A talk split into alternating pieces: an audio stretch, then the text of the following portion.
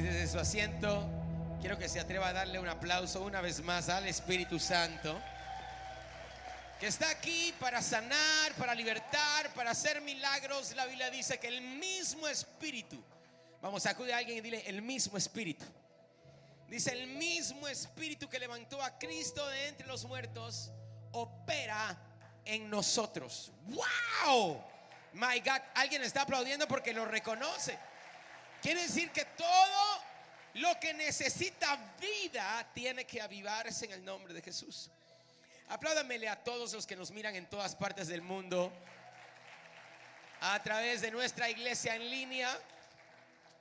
Aleluya, le damos gracias al Señor también porque eh, protegió a todos nuestros hijos espirituales, a todos los discípulos poderosos. Eh, y hermosas personas, parte de esta casa, los protegió de el huracán, ¿verdad?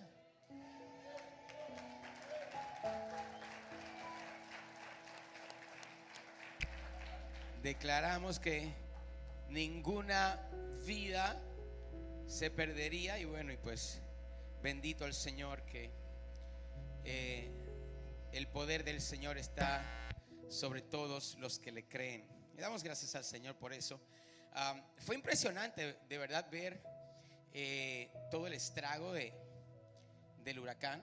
Y bueno, como ustedes saben, tenemos tanta, tantos de, de nuestras personas, de nuestra familia en la fe, sobre todo en el área de Cape Coral, ¿verdad? y pues ver todas estas escenas de, de, los, del huracán allí, pues fue impresionante. También Fort Myers, o sea, ver ver cómo entró el agua a la, a la orilla, a la playa. Es impresionante. Vi un video de un tiburón que estaba nadando en la calle. Imagínese usted. Qué locura. Eh, Dwight tiene una casa allí en Cape Coral también. Gran parte de su familia vive allí. Eh, y ver lo devastador de esto fue impresionante. Y bueno, a veces yo digo, yo digo, ¿por qué ¿Por qué sobre todo las personas? Ok, yo entiendo aquellos que quizás están más adentro de la ciudad, pero las personas que viven en la playa les cuesta tanto y esperan tanto evacuar, sobre todo la parte de la orilla de la playa cuando está entrando un huracán. Bueno, yo me puse a meditar en esto y llegué a una conclusión. Esa es mi conclusión. Esta es mi conclusión. Yo creo que la razón por la cual la gente no evacúa rápido, los huracanes no salen rápido, es por los nombres que le ponen. No, no, en serio, en serio, en serio, no, en serio. ok, eh, huracán María. Huracán, ¿cuál fue el otro? Sandy. Huracán Sandy. O sea, el nombre no inspira a salir corriendo. Huracán Ilian. Huracán Candy Candy. No sé. Yo creo y yo propongo, y yo propongo, y este es un tema muy serio, pero, pero para, para ponerle un poquito más de humor a esto, yo propongo a las personas que le ponen los nombres de huracán que en vez de ponerles estos nombres, que si Ilian, que si Sandy, que Candy Candy, pongámosles nombres un poquito más agresivos, como, no sé, como, como eh, Huracán, eh, Megatron 900. O el matador, imagínense que viene el matador, les aseguro, Xavier, aseguro que la gente no les va a costar tanto salir de las ciudades o sea, viene el matador. La gente va a salir más fácil. O por el otro lado, o por el otro lado, también pudiera proponer que en vez de poner quizás estos nombres, le pongan nombres de políticos. Así estamos más seguros y seguramente no harán tantos cosas, no harán mucho. El que tenga oído, bendito Dios. No, pero levánteme sus manos seriamente. Señor, te damos gracias por preservar la vida de nuestros hermanos, de nuestra gente querida, y declaramos que aquellas cosas que fueron perdidas, aún en la parte material, de alguna manera lo van a recuperar 100 veces más en el nombre de Jesús. ¿Habrá alguien que lo cree conmigo? ¡Vamos! Aleluya. Alguien diga huracanes intencionales. Hoy en este mes, en principio de todo este mes de octubre, de aniversario, vamos a comenzar esta serie, la cual vamos a titular La Jornada. Y esta serie la vamos a basar en toda la jornada del pueblo de Israel o parte de la jornada del pueblo de Israel en el desierto hasta tomar la tierra prometida. Y lo que hemos declarado y sentimos en el Espíritu Santo es que Dios nos va a dar herramientas y puntos principales para que nosotros también tomemos todo lo que Dios nos ha prometido pese a las grandes dificultades de la jornada, del camino. Hay alguien que tiene que aplaudir y decir amén a eso en el nombre de Jesús. Dígale a alguien, el profeta está hablando de mí. ¿Sí o no? Porque todos nosotros pasamos por grandes huracanes. A ver. Creo que no estoy hablando con las personas aquí. Estoy hablando con alguien allí mundialmente. ¿Dónde está la gente que ha sabido sobrevivir en los huracanes? Póngame yo, yo, yo, yo, yo, yo, yo. Porque quizás no han sido huracanes naturales, pero la vida siempre trae huracanes. Pero en este día yo no quiero hablar de cualquier tipo de huracán, quiero hablarte acerca de huracanes. Diga conmigo, huracanes intencionales. Siempre habrá un huracán en nuestra vida la cual tendremos que enfrentar. Pero ¿y qué de aquellos huracanes que son intencionales? Huracanes, problemas en la vida. Eh, ya Shaddai tiene eh, nueve años. ¡Wow! Nueve años, impresionante. O sea, ya va a tener diez años dentro de poco. Salomé, mi hija, Shaddai es mi hijo. Salomé tiene siete años, va a tener ocho años. Y en estos pocos años, porque todavía son pocos años, y yo creo que todos los padres y madres que están acá están de acuerdo conmigo en lo que voy a decir, en estos pocos años me he dado cuenta que nuestros hijos realmente son de Dios. ¿Hay alguien aquí conmigo? ¿Me sigue? ¿Entiende lo que estoy diciendo? No, no, no, en serio. Son de Dios, mis hijos son de Dios. Y al final, porque, señores, si alguien entiende de huracanes y de problemas, son los padres y las madres que están acá. Hágame un ruido para saber que alguien sabe lo que estoy hablando. Ser padre no es fácil. Ojalá nos hubieran traído los bebés con una guía, ¿verdad? Para nosotros, Félix, nosotros leer ahí y decir, ok, así es que se padre, pero realmente ser padre o madre no es fácil. Entonces al final entiendo que realmente mis hijos son de Dios y que al final yo soy padre, pero también soy un nodrizo. O sea, al final no solamente soy un papá, sino que estoy cuidándole los hijos, sus hijos al Señor. Y al final yo haré mi parte, pero hay otras cosas que por más que trate, solamente Dios puede hacer. Hay alguien que me está siguiendo. Este año ustedes saben que cumplimos 20 años casado, la pastora y yo, aleluya. Y ahora es que la cosa se está poniendo buena. El que tenga oído, oiga. Pero, pero les cuento rápido. Íbamos a ir a nuestro aniversario, o sea, a nuestra luna de miel número 21. Eh, y siempre lo hacemos en septiembre, o sea, esa semana, esa primera semana de septiembre es sagrada. Por nada la tomamos solamente para nosotros, pero ya estamos listos. Teníamos el... Gracias, mi amor. ¿Me estás viendo? ¿Me veo bien? ¿Estoy bien así? ¿Así está bien? ¿Ahí está bien? Gracias, mi amor. Ok. Eh, eh, habíamos, habíamos tomado ya un día para salir a en, nuestras vacaciones, en nuestro aniversario. Y el mismo bendito día que habíamos tomado, que teníamos listo las maletas, todas las cosas, a Salomé le da fiebre. O sea, yo necesito que ustedes entiendan que yo llevo dos semanas preparándome. ¿Entiendes, David? Gracias, David me entendió. Entonces yo estoy listo para tomar ese avión y llegar al paraíso. Pero la Salomé con fiebre.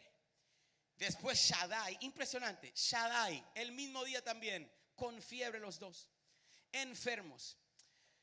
Bueno, yo pues eh, mi mamá está allí ah, para cuidarlos, tenemos personas de la familia para, para estar con los niños mientras estamos fuera. Eh, pero la pastora dice, no, mi amor, los niños están muy enfermos, no podemos salir hoy. Pero entendí, ¿verdad? Entendí. Eh, pues pusimos el vuelo para el otro día y le creí al Señor. O sea, hablé con mi esposa y los dos determinamos que, ¿sabes qué? El que nosotros estemos aquí, vamos a llevarlo hoy al médico, vamos a ver lo que dicen, dónde está el problema, porque tienen fiebre. Pero el que nosotros estemos aquí o no estemos aquí, un día más, dos días más, cuatro días más, no va a determinar realmente cuánto pudiéramos sanar o mejorar a nuestros niños. ¿Hay alguien que me está siguiendo acá? O sea, el poder de la oración trabaja ahí presente y trabaja también desde el paraíso. El que tenga, ayúdenme por favor. Pero, y no, no, no, no, no es irresponsabilidad porque al final, gracias a Dios, no era nada del otro mundo. Era una infección en los oídos y en la garganta y le dieron antibióticos y mi mamá, que me crió a mí y a dos más, le dije, mi amor, mírame a mí estoy bien criado, ¿verdad? No te preocupes, nuestros hijos están en buenas manos, vámonos, por favor. Aleluya. Pero, pero lo que quiero decir con esto es que en la vida hay cosas que al final no podemos nosotros solucionarlo todo. Y hay algunas cosas que tenemos que dejarle en las manos al Señor. Pero, ¿qué hacemos cuando el problema, la tormenta, la necesidad, el huracán no es provocado ni por el enemigo, ni por el diablo, ni por cualquier enfermedad, sino que Dios mismo intencionalmente ha provocado los huracanes. Sacuda a alguien otra vez y dígale huracanes intencionales. Esto va a estar bueno en este día, así que eso, apláudale con todo porque Dios nos va a hablar. Esto nos lleva a la pregunta, ¿qué hacemos cuando cosas malas le ocurren a personas buenas. Josué capítulo 3. Y vamos a leer unos 10 versículos. Hoy vamos a leer desde el versículo 7 hasta el 17. Los que tienen Biblias, prendan sus Biblias, por favor. Y vayan allí conmigo. Levánteme su mano bien arriba, bien arriba. Quiero verle. Y diga conmigo, esta es la palabra del Señor. Diga, yo la creo, la recibo y la concibo en el nombre de Jesús. Amén. Ese es un buen lugar para aplaudir. Dice así. Entonces Jehová dijo a Josué. Una conversación entre dos personas, ¿verdad? Dios y Josué. Jehová dijo a Josué, desde este día, ¿cuándo? Desde este día, ¿qué voy a hacer? Ayúdeme. Comenzaré a Vamos, profetice a alguien y dígale, Dios va a engrandecerte, prepárate, porque al frente de los ojos de las personas que no creyeron en ti, Dios está a punto de hacer algo nuevo. Y hay alguien que me está motivando en este día. En este día comenzaré a engrandecerte ante los ojos de todo Israel, para que entiendan, uf, ayúdenme a leerlo, que como estuve con Moisés, está ahí conmigo, Vamos a ver, ayúdenme muchachos allí. Desde este día comenzaré a engrandecerte ante los ojos de todo Israel para que entiendan que como estuve con Moisés, my God. Esto es lo que vas a hacer, José. Para que esto suceda, para que esto suceda, tú vas a hacer esto. Tú pues, verso 8, mandarás esto a los sacerdotes que llevan el arca del pacto. Cuando hayáis llegado a la orilla del agua del Jordán, ¿de dónde? Os detendréis en el Jordán, te vas a parar, te vas a mantener parado. Sacude a alguien y dígale, mantente parado.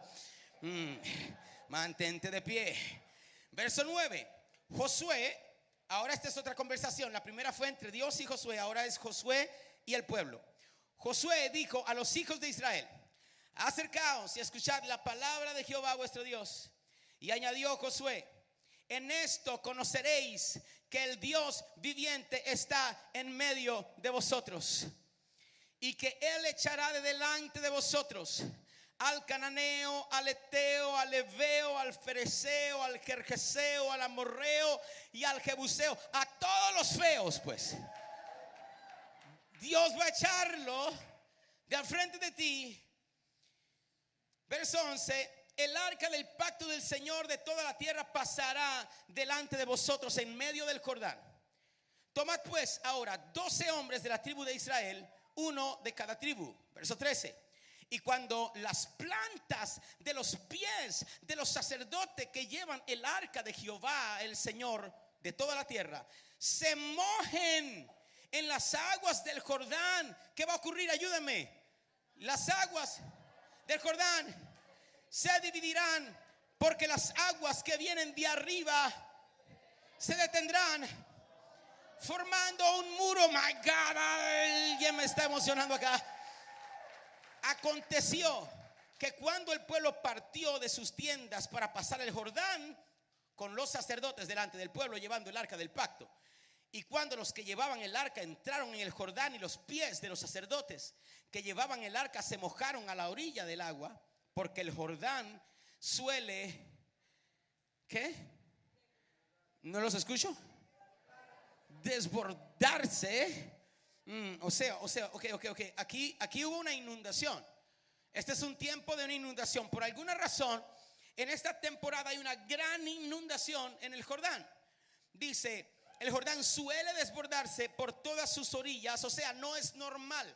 La palabra suele quiere decir que es de vez en cuando, no es algo que ocurre normal. A veces ocurre esto, suele desbordarse por todas sus orillas, eh, todo el tiempo de la siega. Verso 16, las aguas que venían de arriba se amontonaron bien lejos de la ciudad de Adán, que está al lado de Zaretán, y las que descendían al mar de Arabá, el mar salado, quedaron separadas por completo, mientras el pueblo pasaba en dirección a Jericó, que es la tierra prometida. Oh, yes, yes, yes, yes, yes, yes, yes. Pero esperen, hay más. Pero los sacerdotes que llevaban el arca del pacto de Jehová permanecieron como firmes. ¿Cómo vas a permanecer? Firme sobre suelo seco en medio del Jordán hasta que todo el pueblo acabó de pasar el Jordán y todo Israel pasó por el cauce seco. Padre, en medio de este aplauso, te pido que tú puedas hablar a cada una de las personas que están en este lugar. Tú que conoces nuestras necesidades, tanto los que están aquí como los que están conectados en todas partes del mundo. Alguien grite, sorpréndeme, Señor. Sorpréndeme, oh Dios, y las cosas mayores de las que yo aún esperaba. Y aquellos que quizás vinieron sin muchas expectativas, oh Dios, sobrepasa aún las más pequeñas y hazla en grande conforme a tu poder y majestad. Sabemos que estás aquí y que para ti no hay nada imposible. En el nombre de Jesús. Jesús. Ah, diga otra vez, huracanes intencionales. Huracanes intencionales. El libro de Josué es sin duda para mí mi libro favorito del Antiguo Testamento. El libro de Josué en el Antiguo Testamento es equivalente, es paralelo a lo que es el libro de Efesios en el Nuevo Testamento. Y la razón es que cada cosa de la cual se trata el libro de Josué, la trata también Pablo en el libro a los Efesios. Primeramente, el libro de Josué se trata acerca de un pueblo errante que tiene que convertirse en guerrero. Muévame una mano, su mano, su mano por este lado diga errantes. Muévame su otra mano y diga a guerreros de errantes a guerreros. Pero no solamente el pueblo de Israel pasar de errantes a guerreros. Y errantes, como ustedes saben, es una persona que no sabe a dónde va, que no sabe en dónde está, que no sabe qué le ampara el futuro, es un errante. De hecho, por eso es que el pueblo de Israel se llaman hebreos. La palabra hebrea significa el errante, el que pasa de un lado hacia el otro. Entonces Josué habla acerca de un pueblo que se tiene que convertir de errantes a guerreros porque la tierra prometida está casi al frente de ellos. Ya han pasado décadas, alrededor de 40 años en el desierto. Yo quiero profetizarle y hablarle a alguien aquí que siente que ha pasado décadas en el desierto. Te falta solamente un poquito más, papá. Estás a punto de entrar en tierra prometida. Esto me da ganas de bailar, pero no me voy a No me voy a adelantar a lo que, a lo que Dios quiere decirte. 40 años, Carolina, 40 años en el desierto. Pero hay un gran problema porque al ser errantes realmente ellos están en transición. No están ni en el desierto ni en la tierra prometida. Alguien me decía acá. O sea, no están ni aquí ni están allá. Es un problema esto. También Josué, Josué está en un momento de transición, porque él sí era un guerrero, pero ahora no es guerrero, ahora él tiene que convertirse en un líder. Entonces el pueblo tiene que pasarlo de errantes a guerreros y él tiene que convertirse de guerrero a líder. Recuerden que este pueblo de Israel son los descendientes de Abraham. Y muchos miles de años atrás, Dios le había dado una palabra a Abraham, que es el padre de esta nación, diciéndole, a tu descendencia le voy a dar toda esta tierra prometida. Pasaron muchísimos años, cientos y cientos de años, sus hijos se multiplicaron, la mayoría de nosotros conocemos la historia. Terminaron en Egipto. En Egipto fueron esclavizados por 400 años. Salieron de allí 3 millones y medio de personas para conquistar la palabra que Dios le había dado a su padre, a su patriarca, muchos cientos de años antes. El gran problema es que en todos estos años el enemigo había poseído la palabra profética que Dios le había dado a sus padres. Así que no podían venir a conquistar lo que Dios ha prometido solamente como errantes. Tenían que convertirse en guerrero para conquistar lo que Dios ha dicho. Hay palabras proféticas que no conquistaremos dinámica o estáticamente, sino violentamente, porque el reino de los cielos se hace fuerte y solamente... ¡Uh! ¿Dónde están los violentos hoy? Ahora bien, yo no quisiera estar en los zapatos de Josué.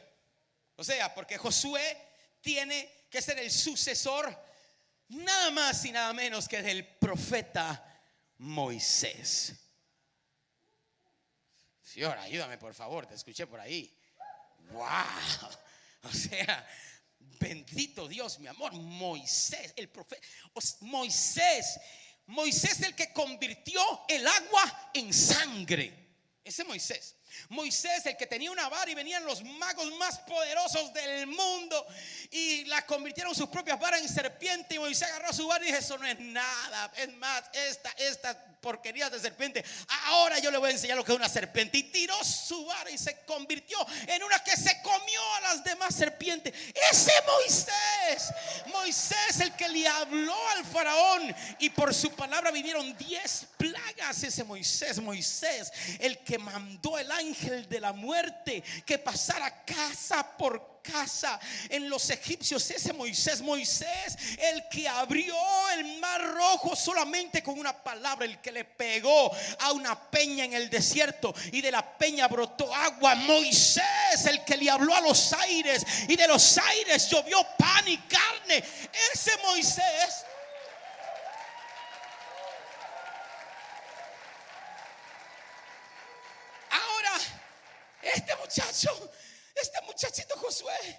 Que solamente un guerrero, tiene que ser el sucesor de este gran profeta. Porque ahora Moisés ya no está. Moisés ha muerto. Y tiene otro dilema más. Que los que quedaron como pueblo no nacieron en Egipto. Nacieron en el desierto. Porque todos los que eran mayor de 40 años murieron ya. Los mataron las serpientes y cuantas cosas en el proceso. Y ahora no solamente Josué tiene que tomar los zapatos de un gran profeta como Moisés, sino que está al frente de un pueblo que primeramente no lo respeta. Y segundo, no tiene referencia de lo que él está hablando. Porque cada vez que Josué se levantaba y decía, tranquilo pueblo, porque el Dios que los sacó de la tierra de esclavitud, de la tierra de Egipto, ellos se preguntaban, ¿cuál Egipto? Porque allí comían ajos y cebolla. ¿Qué es eso? Ajo y cebolla. Es difícil, es difícil hablarle a unas personas, a un pueblo, a una comunidad que no entiende de tradición. Quisiera hablarles un poquito de tradición. ¿Están conmigo? Sí, sí, están conmigo acá. Tradición, tradición.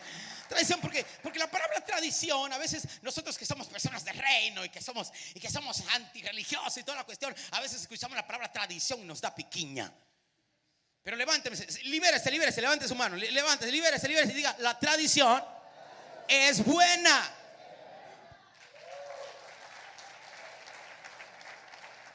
De vez en cuando me gusta cantar los coritos, los coritos de fuego. Ah, y a la pastora más que a mí, créanme. A veces se pone, y fuego pentecostal. ¡Uh! Y, y respeto, respeto de dónde salimos. Y respeto a nuestros padres en la fe que hoy no están. Y claro, entiendo, hubieron tantas cosas a las cuales ellos no tuvieron ese nivel de sabiduría o de revelación, porque la realidad es que en aquellos tiempos la Biblia fue entregada a personas que ni siquiera sabían leer. ¿Alguien me está siguiendo acá? Sin embargo, se establecieron algunas cosas, escúcheme, que para aquel momento, aquí es donde viene, aquí es donde viene, para aquel momento era lo moderno. O sea, el decir evangelista. ¿Qué, es eso? Esto es un, anatema. ¿Qué es esto de evangelista? No existían esas palabras en aquel tiempo. ¿Alguien me está siguiendo acá? Entonces, lo que hoy vemos como tradición en aquel tiempo era lo contemporáneo. Lo que hoy vemos como canciones tradicionales con la batería que se tocaba. Y decimos, ay, no, ya eso está muy viejo, por favor. No me toques la canción. Tócame como Hilson, como Hilson. Quizás no todos saben lo que les estoy diciendo, pero aquellos que tenemos algunos años en el Evangelio saben lo que estoy hablando. Ah, le, estoy, le, estoy, hablando a alguien acá. Pero en aquel momento las personas que tocaban tic que hoy vemos como, uh, como tradición, como lo viejo, en aquel momento tuvieron que sacrificarse y ponerse al frente de todos los demás para que los criticaran, porque la batería ni siquiera era aceptada dentro de una iglesia con instrumentos musicales. Hay alguien que me está siguiendo hoy. Todo lo que hoy vemos como tradición en aquellos momentos era lo moderno. Pero espere. Ay, tú crees que eres lo moderno. Tú crees que eres la última Coca-Cola. Perdón, anuncio no pagado. Tú crees que eres, my God, lo más nuevo en el reino.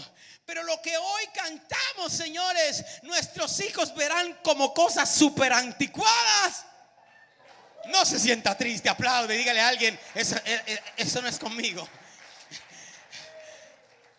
Me sigue acá. Lo que hoy vemos, bendito Dios. Ay, que el pastor se pone jeans para predicar. ¡Qué escándalo! Qué pena, me voy a haber traído los jeans hoy.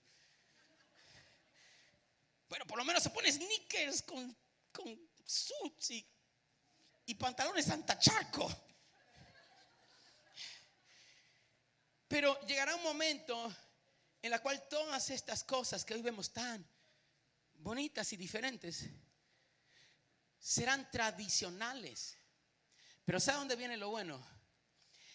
El que veamos la tradición y respetemos la tradición como un fundamento de personas que pagaron un precio en algún momento por hacer algo nuevo. ¿Hay alguien que me está siguiendo acá? Ah. Diga tradición. El que no respete la tradición está destinado al fracaso. Les pongo un ejemplo. El matrimonio que no respeta tradición. Mm, quisiera tener a alguien acá. Está destinado a grandes problemas constantemente. Porque la tradición es necesaria. Porque la tradición se termina siendo un fundamento, una base, una plataforma de donde ir edificando cosas nuevas y cosas mejores. Pero tiene que haber una plataforma, tiene que haber un fundamento. ¿Cuál es el fundamento que tenemos?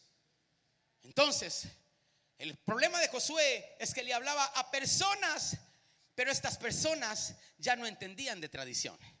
Les hablaba acerca del Dios de Abraham, de Isaac y de Jacob que hizo esto, lo otro, pero ninguno de ellos vieron estas grandes señales y estos grandes milagros. Pero esperen, ahora bien, hablemos un poquito del problema de la tradición. El problema de la tradición es que es un fundamento, es una base, pero la tradición en sí misma no produce transformación. Oh, quisiera tener a alguien acá. Entonces la tradición es importante como una plataforma, pero sobre la plataforma de la tradición tengo que edificar lo nuevo que Dios estará haciendo conmigo y con mi generación. Es por eso que nosotros tenemos, oh my God, me voy a meter en problema con esto, pero, pero podemos hablar aquí, estamos entre familia, ¿verdad que sí? Es por eso que nosotros mismos, mientras seguimos madurando, no voy a decir envejeciendo porque eso no, no existe aquí. Eh, mientras seguimos creciendo. Tenemos que ser flexibles a las próximas generaciones y no atacarlos tanto por cosas que nosotros mismos no entendemos. Perdí a alguien acá, perdí a alguien, perdí a alguien demasiado tradicional como para este mensaje. De cosas que quizás hoy no entendemos, pero es lo que Dios estará haciendo con esa generación. Entonces, ¿qué problema cuando la tradición se mantiene en lo único que tenemos? La tradición es buena como fundamento, pero no produce transformación. Lo único, levántame su mano arriba, arriba, arriba y diga, lo que produce transformación es la transición. Acabo de decir algo ahí, pero tranquilo, te voy, a, te voy a mostrar lo que te estoy diciendo. La transición denota movimiento.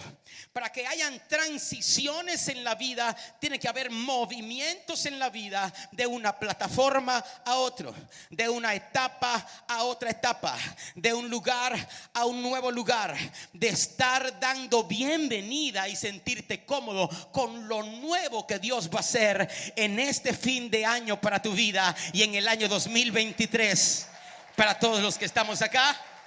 Y 10 años después, a través de la plataforma de YouTube, alguien mirará este mensaje y estaba emocionado hasta que dije 2023. Me siguen acá. Diga conmigo transición. Entonces, la transición es necesaria porque la transición demanda movimiento. Digo otra vez movimiento. Y es ahí donde las personas son muy criticadas. Porque están en transición. ¿Hay alguien aquí que alguna vez está en transición? Allí, allí en las redes, como que nadie aquí, pero en las redes alguien escríbeme yo, yo, yo, yo, yo, yo, yo, yo. Yo, transición. ¿Alguien más transición? ¿Sabes de transiciones? Yo creo que todos en algún momento u otro hemos estado en transición. Y el gran problema de la transición, eh, eh, te lo digo, el gran problema de la transición es que no eres ni una cosa. Gracias por tu emoción. Es un problema. ¿Por qué? Porque la gente te va a criticar porque no entienden que tú no estás haciendo las cosas basado en lo que eres hoy, sino en lo que Dios dijo que habrá de manifestarse en tu vida. Entonces te critican por quien eres hoy, pero tú sabes que Dios no ha terminado contigo. Yes, yes, yes, yes, yes. Alguien que esté en transición, por favor, hágame un ruido en este día porque esta palabra es para ti. Pero qué problema estar en transición. Es difícil estar en transición. Eh, yo no he dormido toda la noche. Estuve volando toda la noche. Llegué a las 5 de la mañana más o menos a mi casa para arreglar un montón de cosas y poder estar aquí. Eh, porque estuvimos en Bogotá. En Bogotá llegamos el viernes en la noche, ¿verdad? Viernes por ahí, ya no sé ni qué hora es hoy. ¿Qué día es hoy? Hoy domingo, sí. Llegamos, el punto es que llegamos a Bogotá y algo que me gusta hacer cuando salgo del avión, a lo que salgo del avión, siempre me preguntan, siempre lo mismo, me preguntan, profeta, ¿quiere ir a comer? Usualmente esa es la primera pregunta que me hacen. ¿Quiere ir a comer? Y yo le digo, no, quiero llegar a donde me voy a quedar. Necesito llegar al hotel. Me dicen, ¿quiere que le demos una vuelta por la ciudad? No, Quiero una vuelta por la ciudad. Ya a mí todas las ciudades me parecen iguales. En toda parte del mundo igual. Sobre todo si vamos a Latinoamérica. Llévenme al hotel. ¿Sabe por qué? Porque yo necesito agarrar mis maletas y llegar a un lugar que denota cierta estabilidad en un lugar que no conozco. ¿Hay alguien que me está siguiendo acá? Necesito, necesito saber, saber cuál va a ser mi dirección, aunque sea por dos días, por tres, por cinco, por lo que sea. Pero necesito saber cuál va a ser mi destino temporal en aquel lugar. Necesito llegar. Llévame primeramente al hotel. Y el gran problema de las personas que están en transición es que todavía están con las maletas en mano y no han podido llegar a un lugar en donde poner las maletas porque no tienen una dirección. Ah, por favor, ayúdenme. Ese es el gran problema. ¿Dónde están los padres y madres? Háganme un ruido acá. Gracias por su emoción. Ese es el gran problema con los adolescentes. ¿Dónde están los adolescentes? Los teenagers. Uh, es mejor que se queden callados, no digan nada. Es gran problema para nosotros. Criar adolescentes. Bendito Dios que todavía no estoy allí, pero me estoy preparando. ¿Por qué? Porque el adolescente es un ser humano en transición. No son ni niños, gracias, ni adultos. Así que ellos quieren que los trates como adultos, pero no son lo suficientemente responsables, alguien aquí, para lidiar con alguna de las responsabilidades que tiene que lidiar un adulto. Pero cuando lo vas a tratar, tampoco puedes tratarlo como niños, porque no son ya suficientes niños para tratarlo como ellos. Entonces se convierte en un gran problema porque están en transición. Pero no se preocupen, si no estás allí, tú que estás un poquito más adulto, volverás otra vez a la transición en el tiempo de la menopausia. Y el que tenga oído, oiga, y no estarás ni allá ni estarás acá. Y no tendrás dirección y tendrás maletas en mano y no sabes dónde poner las maletas porque eres demasiado joven para comportarte como una vieja pero eres demasiado vieja para estarte vistiendo como una joven. Perdón, perdón, perdón. Hay alguien que me está siguiendo acá. Pero miren los hombres cómo se ríen. Podemos hablar de los hombres aquí. Podemos hablar mujeres. Anímenme, anímenme. Gracias por tu emoción. Entonces, los hombres, el gran problema de los hombres también. Estamos en trauma porque están en transición. Quieren probar que todavía su juventud.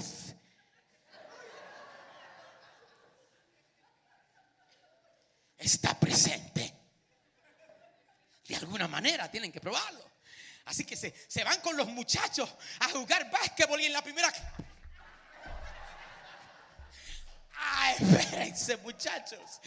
Porque aunque queremos probar algo, lo que queremos probar ya no existe. Y le estoy poniendo un ejemplo nice. No me hagas ir ahí, por favor. No me hagas, no me hagas. Pero querrán probar algo. Y comprarás pastillas y otras cosas, pero... Pero ya no será lo mismo. Ayúdenme, por favor. Y entonces terminamos en casas frustradas. Mm, quisiera tener a alguien que me ayude acá. Porque porque a la mujer le está dando calor en las noches y no sabe por qué, porque el aire está 24. Y por el otro lado el hombre está irritado en todo momento y no se sabe por qué. Y la realidad es porque los dos están en transición y están cargando con maletas y no saben dónde ponerla porque no están ni acá ni allá, ni sabes lo que vendrá. Habrá alguien acá que me va siguiendo, diga transición. Transición, pero la transición es importante porque sin transición no hay movimiento. Y sin movimiento no hay crecimiento. Y entonces cuando no entendemos estas cosas es allí donde tenemos las grandes disrupciones y rupturas familiares, donde aún el hombre pudiera irse con, con la más joven del trabajo. Pero escúchame, realmente no se trata de ti como esposa. No es porque hiciste algo mal. Quisiera ayudar a alguien hoy. Y te puedo decir algo más todavía. No es porque ella está más bonita que tú. es porque él tiene inseguridad de quién es. Y como tiene inseguridad de su propia identidad, está buscando en cosas pasajeras tratar. Y esto no ocurre solamente con el hombre, ocurre también con la mujer. Pero el Señor me da esta palabra para decirte que tu identidad está establecida en lo que Dios ha dicho de ti. Y aquí en H2O decimos que si Dios lo dijo, yo lo creo. Y si yo lo creo, vamos a apláudele al Señor porque tiene que pasar. La incertidumbre de la transición. No estás en el desierto, tampoco estás en la tierra prometida y no sabes qué viene. Porque, ¿sabes por qué? Porque no tienes una referencia. ¿Les puedo decir algo más? Eso es, eso es algo que entendemos sobre todos nosotros, los latinos, en países como los Estados Unidos, la cual nuestra gente hermosa de H2O Global en toda Latinoamérica se les podrá ser muy difícil de entender. Pero nosotros lo vivimos todos los días. ¿Por qué? Porque nuestros hijos o los hijos de tus hijos no tienen una verdadera referencia de lo que es ser latino. No, no sé si podemos hablar de eso un poquito. ¿Están conmigo? Claro, porque imagínense, yo tengo tantos años ya viajando el mundo, pues yo solamente después de hablar un rato con una persona, yo puedo reconocer de dónde viene, de dónde es. Che, pues, ¿querés comer pollo? Profeta Dios, vamos a comer ¿Querés pollo? ¿De dónde viene? Gracias, fuerte emoción. a ver, a ver, a ver, a ver, vamos a, tratar otra. Em, las personas de México de México. ¿Quién, tiene acento mexicano acá? Necesitamos más mexicanos en este lugar. ¿Los reconoces y hablan los mexicanos? Los colombianos, ¿cómo hablan los colombianos? Pues, va pues. Hágale, hágale, mi hijo, hágale. Hágale, mi hijo, pues. Mira, hermano. A ver, a ver, a ver, a ver, ¿qué más? ¿Qué más? ¿Qué más tenemos? Eh, los cubanos. Fluye, Giovanni. Eh, chiquitico. Ah, chiquitico, ¿verdad? Los dominicanos.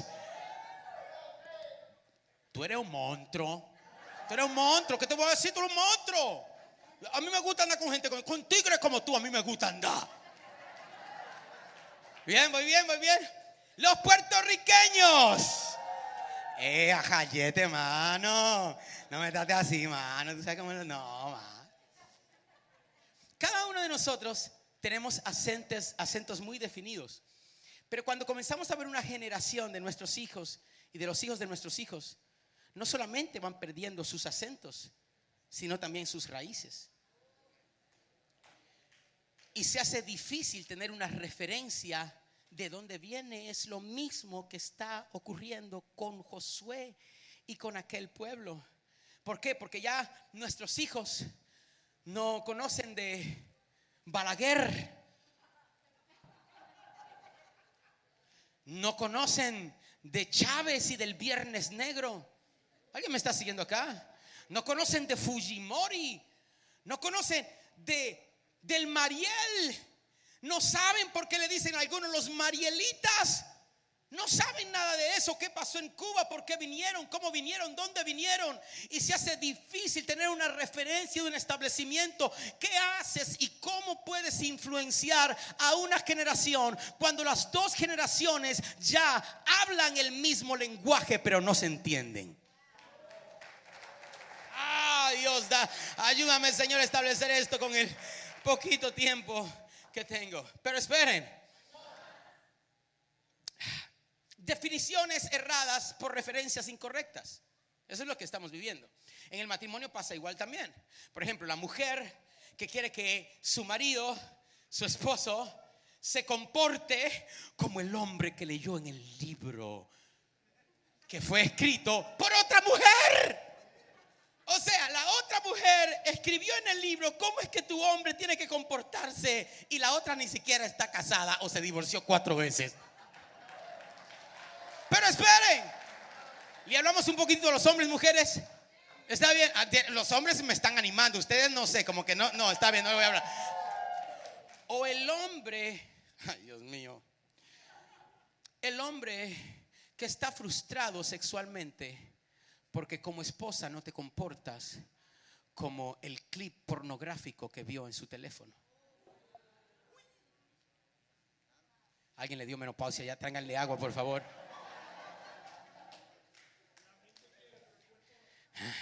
O sea, ¿cómo vas a tener referencia en algo que es incorrecto? Es algo que es ficticio. Y al final de cuentas, te estableces en todo un patrón de comportamientos que corrompen tu destino. Levántame tus manos, porque Dios está a punto de hacer algo nuevo. Alguien ha tenido que haber. Oh, yes, yes. ¿Y saben qué tenemos que hacer cuando estamos allí? Tenemos que reconocer primeramente, escúchame, que no sabemos nada. Tenemos que saber que no sabemos nada. De ahí es donde tenemos que despegar. ¿Por qué? Porque la sabiduría comienza en la ignorancia tanto aquellos que somos de una generación como aquellos que son de nuevas generaciones. Ellos no saben y no conocen algunas cosas y nosotros tampoco conocemos algunas cosas. Alguien diga, no sé. Vamos, libérese, libérese. Yo sé que es difícil, yo sé que es difícil, sobre todo para nosotros los latinos decirlo, pero diga, no sé. Y es difícil porque nos han enseñado que cuando decimos no sé somos ignorantes. No, el que dice que sabe sin saber es ignorante. Hay alguien que me está siguiendo acá. Yo prefiero ser más sabio porque entiendo que la sabiduría comienza desde el reconocer que no conozco todas las cosas. Alguien ayúdeme acá. Yo prefiero un doctor que me diga no sé qué es lo que tienes a que crea y pretenda que sepa lo que tengo y se ponga a experimentar conmigo. Hay alguien que me está siguiendo. Alguien libérese y diga, no sé. Diga, no sé. Sí, acá, tienen cinco minutos más. ¿Están conmigo? ¿Seguro? ¿Cuántos tienen cinco minutos? Cinco, diez, quince, veinte, veinte. Ok. Diga otra vez, no sé. Está bien no saber. Y ahí es donde tenemos que establecernos. Y Josué no sabía. Josué sabía cómo ser un guerrero, pero no sabía cómo ser un líder. Y más como llenarle los zapatos a un líder tan poderoso como lo había sido Moisés. Entonces, ¿qué es lo que Dios va a hacer? Vayamos a esto porque me emociono y, duramos todo el día aquí. Vayamos a esto. ¿Qué es lo que Dios va a hacer en esta circunstancia? Va a darle algo que Dios te va a dar en los próximos días y meses que vienen. Levántame su mano. Eso se llama, diga conmigo, influencia. Profetice y dígalo tres veces lo que Dios te va a dar en los próximos días. Ahora apláudele al Señor si lo crees. Ahora, no confundas una cosa con la otra. Levántame tu mano y di influencia. No confundas la influencia con la afluencia. ¿Ah? Afluencia tiene que ver con recursos tiene que ver con dinero, tiene que ver con cosas.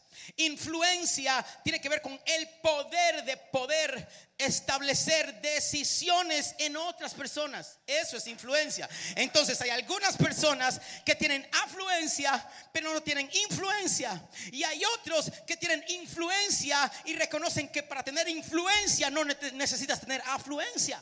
Ah, ah, ok, perdí a alguien. Ok, te pongo un ejemplo. Eh, Martín Lutero. Martín Lutero el padre de la revolución cristiana, se levantó, no tenía dinero, no tenía recursos, no tenía nada, pero agarró la Biblia sabiéndola leer y le bajó una revelación y comenzó el protestantismo. ¿Qué significa eso? Protestó a la iglesia actual de aquel entonces y le dijo, no, eso no es lo que dice la Biblia, aquí está, aquí está, aquí está. Y de momento salieron los luteranos y por allá salieron los wesleyanos y salieron los pentecostales y los bautistas, iglesia de Dios incorporada, iglesia de Dios mission board. Hay alguien que me está siguiendo acá. Y todo vino a través de un hombre que se atrevió a pararse con influencia y aunque no tuviese dinero, pudo cambiar la generación de los años que vienen. My God, usted no necesita un millón de dólares. Lo que necesitas es influencia, papá. Dígale a alguien, el profeta está hablando de mí. Uh, ah, digo otra vez, influencia, influencia, influencia, influencia. Y la influencia no viene tirando los platos, no viene gritando. No viene pagándole a la gente, no viene dando regalos. Me gustan los regalos, me puedes dar todo lo que tú quieras, pero no necesariamente va a cambiar mis decisiones. O, oh, quisiera hablarle a alguien acá. ¿Cómo viene la influencia entonces? Mire lo que dice acá. Yo quiero, yo quiero establecer dos cosas que el Señor va a hacer porque dice el Señor le dice a Josué, voy a engrandecer tu nombre, levántame sus manos y quiero que lo vea aquí en la pantalla. La influencia, para la influencia es necesaria dos cosas. Veámoslas rápidamente. Número uno, es necesario, diga conmigo, impedimentos y... No, no, no los escuché, ¿cómo? Entonces Dios va a establecer, lo primero que va a hacer en tu vida es que va a establecer impedimentos. No, no me creen. Vamos a ver otra vez Josué. Veámoslo aquí. Josué 3.7. Entonces Jehová dijo a Josué, desde este día, ¿cuándo? Desde este día, ¿qué voy a hacer? Comenzaré a engrandecerte ante los ojos de todos aquellas personas que no pensaban nada de ti. Estoy a punto de cambiar su pensamiento en cuanto a ti y engrandecer tu nombre. Oh my God, lo estoy sintiendo sobre alguien aquí proféticamente que has estado pasando temporadas de sequías y temporadas de uh, acabo de sentir un fuego en mi vientre y siento que lo profético está en este lugar activándose. Alguien diga influencia. Influencia, engrandeceré. Levántame su mano y profetice. Diga, Dios engrandecerá mi nombre. Apláudele por 22 segundos porque va a pasar en este día. Oh, yes, yes, yes, yes, yes, yes, yes. Pero muévame sus manos así, así. Y aquí es donde viene la cuestión. Diga conmigo, la influencia no se pide, la influencia se gana. ¿Quieres influencia? Te la vas a tener que ganar, Josué. Y te voy a decir cómo te la vas a ganar. Voy a ponerte un impedimento en el camino. Alguien diga impedimentos. Entonces Dios crea impedimentos en tu vida para formar la influencia que necesites de tal manera que tus generaciones sean más bendecidos, más ricos, más gloriosos, más prósperos, más bendecidos, más ungidos, más santos que tú. Impedimentos, digo otra vez, huracanes intencionales. El Jordán fue el impedimento que Dios utilizó para engrandecer a Josué al frente de la gente. Ah, el Jordán. Gracias muchachos. Síganme acá. Diga, impedimentos. Impedimentos. Entonces, ¿cómo respondas a tus impedimentos? Dependerá tu influencia. Yo te quiero preguntar rápidamente, cierra tus ojos un momento, porque el Espíritu Santo quiere que te pregunte esto. ¿Cuáles son los impedimentos que estás que estás enfrentando en este día porque te dieron una palabra profética y porque la vistes en visión y porque la vistes ya. Pero recuerda que Josué fue uno de los dos espías que fue a la tierra prometida. Escúchame, entró a la tierra prometida, vio la tierra que fluye leche y miel, comió de las uvas, se las trajo y les dijo, señores, esta es la tierra prometida, pero él nunca vio el Jordán. Él nunca vio el Jordán como lo vio aquel día, porque aquel día el Jordán estaba desbordado y dijo, ¿y ahora qué hago? ¿Cómo vamos a pasar al otro lado? Lo que él no sabía es que Dios había permitido que el Jordán esté inundado para que él pueda alcanzar la influencia necesaria que establezca el cambio dentro de la generación conforme a lo que ya Dios había prometido. Oh my God. Y me encanta que la Biblia dice que se inundó, se desbordó en el tiempo de la cosecha. Levántame tus manos. Si has estado teniendo inundaciones últimamente es porque te está señalando que el tiempo de la cosecha ha llegado. es el tiempo de la cosecha. Y ahora estamos viviendo en temporada de huracanes aquí en la Florida. Y las temporadas de huracanes determinan que es tiempo de cosecha. ¿Quién lo sabían ustedes? Alguien diga cosecha, cosecha, cosecha. Ahí me han traído bolsas de aguacate que me dicen, profeta, mire, le traigo esta primicia, que mi mata comenzó a dar aguacate, me han traído mangos, me han traído varias cosas porque estamos en la cosecha. El huracán ha venido para anunciarte una nueva temporada de cosecha sobre tu vida. ¿Cómo vas a ver el huracán? ¿Cómo lo vas a ver en ti? ¿Qué vas a hacer? A ver, a ver, a ver. Tú no entiendes. Te voy, a, te, voy a, te voy a mostrar aquí lo que está pasando. El Jordán. Veamos el mapa rápido, muchachos. Sí, el mapa, muchachos. Vamos. Ahí está. Gracias. Ahí pendientes, muchachos. Este es el mar de Galilea. Este es el mar muerto. Y este es el Jordán. El pueblo de Israel venía de un lado para conquistar la tierra prometida que estaba al otro lado. ¿Qué permitió e hizo el Señor? Intencionalmente, acá arriba, en el tiempo de la cosecha, en el mar de Galilea, un mar que es usualmente tranquilo, no tiene olas, es como un lago. De vez en cuando en ese mar hay tormentas. ¿Alguien, alguien, alguien, alguien se les le parece familiar e, e, este, este mar, mar de Galilea? ¿Acaso no fue en el mar de Galilea donde dos veces los discípulos enfrentaron un huracán, una tormenta tan grande que parecían que iban a perecer? En una, Jesús vino desde la orilla caminando sobre las aguas y le dijo a Pedro, no teman. Y en otras, Jesús estaba dormido y se levantó y le dijo al viento, enmudece y a la mar calla y el huracán. En este lugar suceden huracanes, suceden tormentas, pero ese es el problema el agua viene desde aquí arriba y va bajando hasta lo que se llama el mar muerto. Este es el lugar más bajo de la tierra. Y todo lo que llega acá es solamente la sal de lo que se establece desde aquí arriba.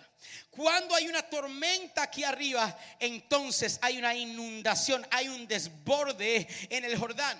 Lo que no sabía Josué es que ya Dios había determinado desde los cielos y le había hablado aún a la naturaleza. Es necesario que haya un huracán en el mar de Galilea para que en el Jordán haya un desbordamiento de tal manera que todos vean que yo estoy con Josué. Oh, yes. Y que como estuve con Moisés, también estaré contigo. Diga conmigo huracanes intencionales. Huracanes intencionales. ¿Acaso, acaso no fue lo mismo que ocurrió con Moisés? Me gusta, me gusta la película Éxodos y Reyes. ¿Se acuerdan? Exodus and Kings. ¿Alguien la vio? Eh, ahí está. Me gusta porque esta película explica perfectamente cómo fue que Moisés dividió las aguas del Mar Rojo. Lo que ocurrió en aquel entonces fue nada más y nada menos, según los que han averiguado y estudiado todo esto de, de los climas y de las tempestades y de las cosas que suceden allí. Dios tuvo que haber permitido un huracán aquel día del Mar Rojo para que según los estudiosos de la naturaleza, las aguas pudieran desbordarse a los lados y pudiera dejarlo seco. Pero la misma potencia y el mismo huracán que dividió las aguas fue la misma potencia. Me encanta como lo pone la película, porque la misma película muestra los huracanes formándose y trayendo de vuelta el agua que al final hizo ahogar a todos los enemigos. Hay alguien que me está siguiendo. Alguien diga huracanes intencionales. Yes, yes. Lo que quiero decirte en este día es que yo sé que has pasado huracanes en tu vida, pero el Señor te dice, hijo, yo tengo todas las cosas bajo control y aún aquello que has creído que has perdido en tu huracán, el Señor dice, recuperarás a través de la influencia en esta temporada mil veces más. Si lo cree, ¿dónde está la gente de influencia que grite?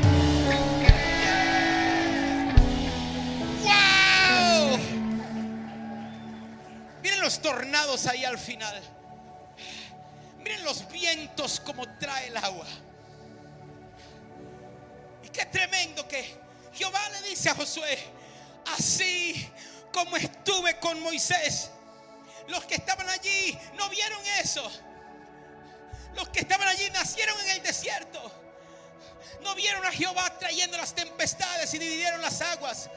Pero el Señor le dice así como estuve con Moisés también estaré contigo. Y los que te criticaron, los que se levantaron, los que no te siguieron, los que hablaron de ti, lo verán en esta temporada. Habrá alguien en este lugar que lo crea. Vamos a acudir a alguien, dígale, el profeta está hablando de mí. Ay, ay, ay, que lo crea, allá, allá, allá, allá. Y aquí, aquí, aquí. ¿Dónde está la gente de influencia que grita? A ver. Huracanes intencionales. Diga conmigo, impedimentos. El mar rojo fue necesario. Así como el Jordán fue necesario. Y Dios utiliza una tempestad para abrir las aguas. En una para desbordar, en otras para traer las aguas sobre los enemigos. Diga conmigo, impedimentos. Impedimentos, impedimentos. El huracán es una señal. Como yo estuve con Moisés, estaré contigo, pero, pero, pero, pero, no vas a hacer las cosas como la hizo Moisés. Moisés con una vara la extendió y se abrió. Tú no vas a hacer las cosas como lo hizo él. Contigo voy a hacer algo nuevo, algo, algo nuevo. Nada más tienes que hacer lo siguiente tienes que insistir. Número uno, diga impedimento. Número dos, diga insistencia. Insistencia. Estamos viviendo en tiempos de huracán. No, no, no, no estoy hablando de la Florida, estoy hablando del mundo.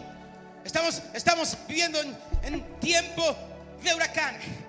Los precios están volando. La gasolina está volando, está en las nubes. La renta está en las nubes. Vas, vas al supermercado y todo. hay huracán, hay todo tipo de huracán. Huracán en la valorización de las cosas, hay huracán, huracán en la falta de trabajo, huracán, huracán en los problemas de vivienda, huracán en la fricción y la frustración, el estrés dentro de la casa. Estamos viviendo en tiempos de huracán y el Señor me mandó a decirte, a mis hijos aún los huracanes les servirán de plataforma para un tiempo de influencia. Pero primeramente entiende que el impedimento es necesario. Y segundo, tienes que entender de insistencia. Así que Josué le dice, o Jehová le dice a Josué, tienes que entrar al agua y tienes que detenerte, ponerte de pie y decirle a todos los sacerdotes, ¿dónde están los sacerdotes? Que se queden en las aguas, aunque estén inundadas aunque haya tormenta más al norte, porque yo haré algo nuevo. La cuestión es que viene aquí. Josué se baja y comienza a caminar sobre las aguas, pero las aguas siguen inundadas, siguen desbordadas. Sigue caminando y sigue desbordado. Antes de que Dios traiga la influencia que ha destinado para ti, tienes que insistir aun cuando el problema no ha sido solucionado. Estoy hablando con alguien acá. Porque el problema es que vino el huracán y quiere salir corriendo. Esta palabra es para alguien. Hay problema y Dios te dio una palabra profética sobre el lugar en donde estás. Pero llegó el problema y ahora estás pensando irte a otro lugar. Salir corriendo y llegar a otro lugar. Y el Señor te dice, así vas a seguir repitiendo ciclos. El huracán que ha llegado es intencional. Es para darte influencia. Es para que entres a la nueva dimensión. Pero tienes que ser insistente en lo que ya Dios te ha dicho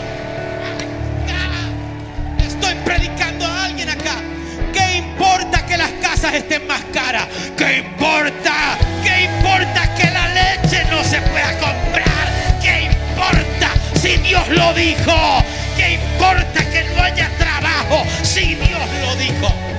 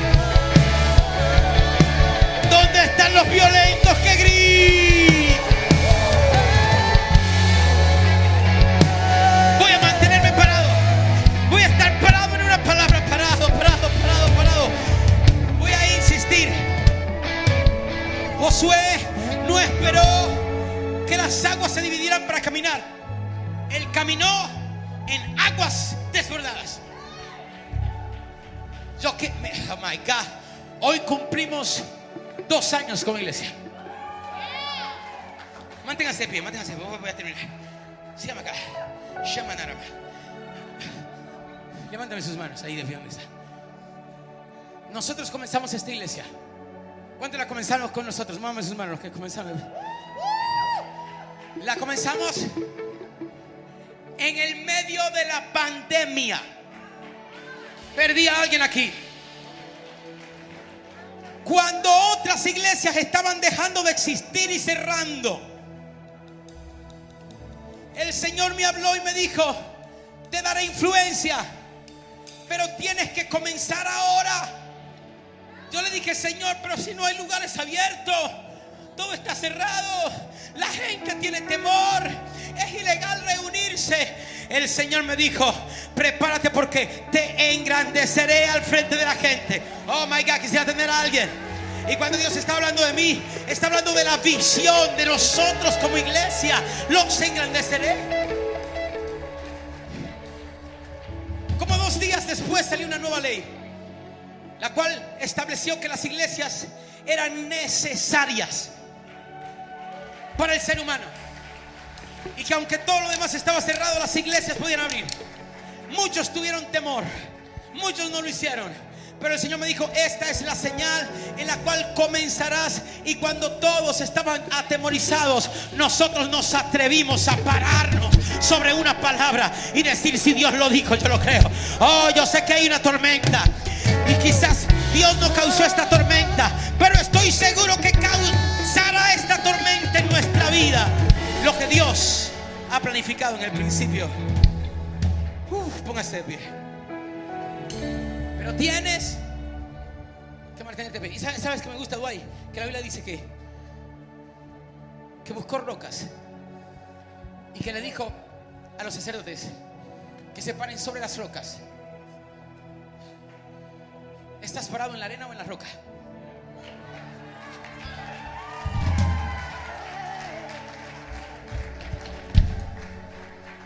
Porque si estás en la arena, cuando venga el huracán y la tempestad, cuando venga la tormenta, tu casa caerá. Pero el que está parado sobre la roca, vendrán los vientos y las tormentas y las tempestades y se mantendrán. Pero espere. Al final, mi querido Juan, Jehová le dice a Josué, queden separados en la roca hasta que el último pase. Comenzaron a pasar los hijos de los que salieron del Egipto, los que vieron a Jehová haciendo cosas grandes. Comenzaron a pasar las otras generaciones, los más adultos, los de 40, los de 30, los de 20, los de 10, los niñitos comenzaron a pasar. Y Josué se mantuvo parado en la roca en una palabra. Oh, yes, Había inundación, pero ya Dios había hecho el milagro. Se estuvo mantenido en la palabra. Y esto es lo que el Señor me decía mientras meditaba en esto. Que ellos no tuvieron que mojarse los pies. Alguien lo agarró. Josué tuvo que creerle en el medio del problema. Pero la próxima generación no tuvo que pasar lo que Josué pasó para caminar en seco. Y yo quiero declarar que tus hijos no van a tener que pasar lo que tú pasaste porque te mantuviste parado en una palabra. Diga, huracanes intencionales. Y con eso termino. Me terminó de bendecir. Cuando al final de todo, que pasó toda la generación en seco, Jehová le dijo a Moisés, agarra cada una de las rocas donde estuvieron parados. Y con esa roca hagan un monumento delante de Jehová Dios. Para que los hijos de los niñitos que pasaron en seco, que no vieron esto, cuando vean ese monumento, sepan que tú estuviste parado sobre la roca.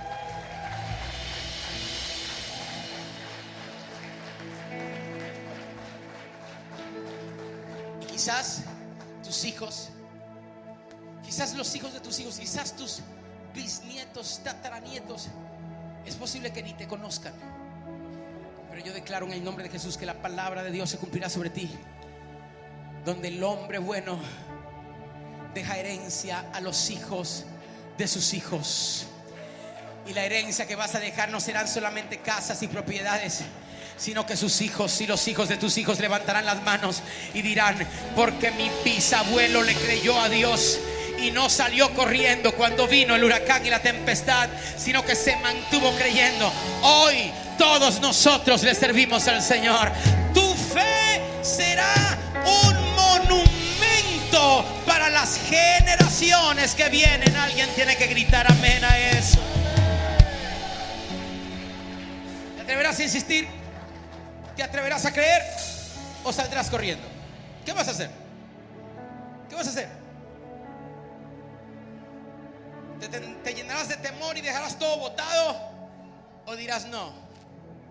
Dios está conmigo. Y lo que estoy pasando, de alguna manera, es intencional. Levántame tus manos. Porque a los que aman a Dios, todas las cosas ayudan para bien. Padre, yo oro en ese momento. Todas las personas que hoy levantan sus manos aquí y también online en todas partes del mundo.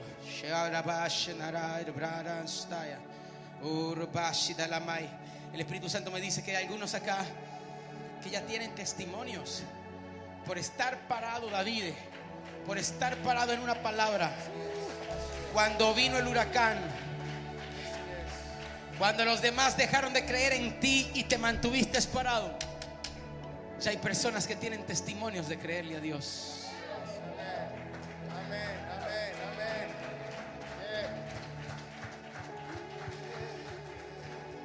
Ayúdanos a no movernos. Porque la influencia no se pide, la influencia se gana. Ayúdanos a mantenernos. Ayúdanos a creerte. Ayúdanos a no salir corriendo. Ayúdanos a no dejar botado el ministerio. A no dejar botado el servicio por conveniencia propia, sin entender que la gran conveniencia está del otro lado del huracán. No lo vemos nosotros porque vemos el huracán, pero tú ves del otro lado. Y aquí siento que hay personas que insisten. Y el Espíritu Santo me dice que te diga que cada milagro, cada gran milagro en la Biblia lo provocaron personas que insistieron.